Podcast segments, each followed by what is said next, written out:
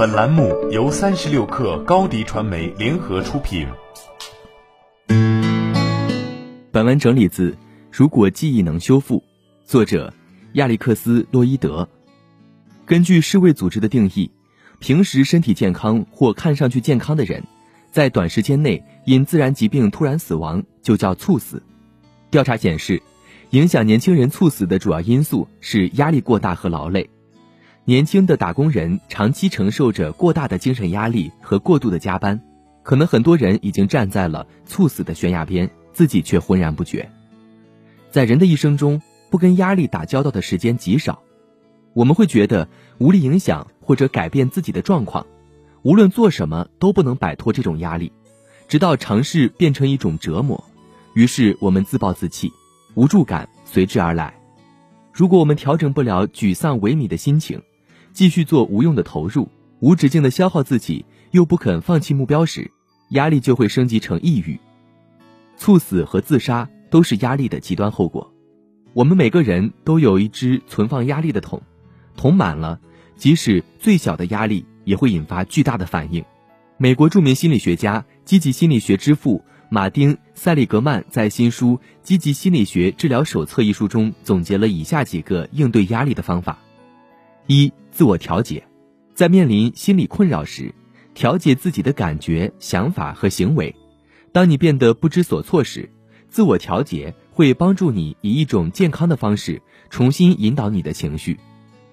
当你难过的时候，试着控制自己的情绪，把注意力放在积极的方面，打断自己烦乱的想法，这样他们就不会失控。接着列出经常让你心烦的事情，设定一个目标。逐渐忍受这种痛苦，如果可以的话，完全消除它。你也可以密切关注自己的生物钟，在最清醒的时候做最重要的事情。二，创造更好的自己，创造一个更好的自己，无论是在健康、工作、人际关系，还是创造性等方面，都可以帮助我们重新定位我们的优势、技能和能力，以实现我们的目标。更好的自己是通过想象并努力实现个人目标。当这些目标与自身需求相一致，且当环境对实现目标有利时，人们更有可能朝着目标努力。在塑造更好的自己的过程中，选择一些你认为现实的、相关的、你能坚持一段时间的活动。保持并不意味着不允许偏离，有些情况可能需要你改变你的安排，比如为了帮助朋友而改变健身计划。一次挫折或一次严峻的挑战可能会阻碍你的进步。提醒自己，最终的评判者是你自己。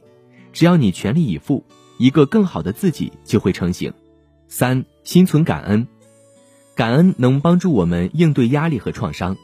如果你心存感激，你就不太可能感到愤怒、矛盾、压力或悲伤。你体验到的积极情绪越多，你感受到的消极情绪就越少，陷入消极情绪的时间也就会减少。适当的表达感激会抑制负面感受。对每一个为你的成功做出贡献的人表示感谢，不管这些贡献有多么微小，要意识到你的成功在多大程度上是他人的有益影响加上你自己努力的结果。感恩你所拥有的、你所取得的成就，以及你所享受的资源和支持，这反过来会让你更自信、更高效。这个过程可以帮助你戒掉一些坏习惯，比如自卑。每天至少留出十分钟来享受平静，回想这一天中发生的积极的事情。四、保持人生意义与目标。目标促使我们展望未来，并认真思考如何实现我们的希望和梦想。写下你的目标，你是谁？你想成为谁？体现为多个具体的可实现的目标。定期与朋友分享，你更有可能实现目标。保持意义感。一个人也不是总要做些什么。人生意义也可以通过减少活动或学会拒绝自己认为没有意义的活动来保持。例如，当工作排得太满时，学会说不，减少无意义的八卦聊天等。希望这些方法能使你缓解压力，感觉更加平静，更能掌控生活。如果每天能坚持采取行动，控制自己的压力水平，就更有可能拥有能量和动力，让自己坚持为胜利而奋斗。好了，本期节目就是这样，下期节目我们不见不散。欢迎添加克小七微信，qi 三六 kr，加入三十六课粉丝群。高迪传媒为广大企业提供新媒体短视频代运营服务，商务合作请关注微信公众号高迪传媒。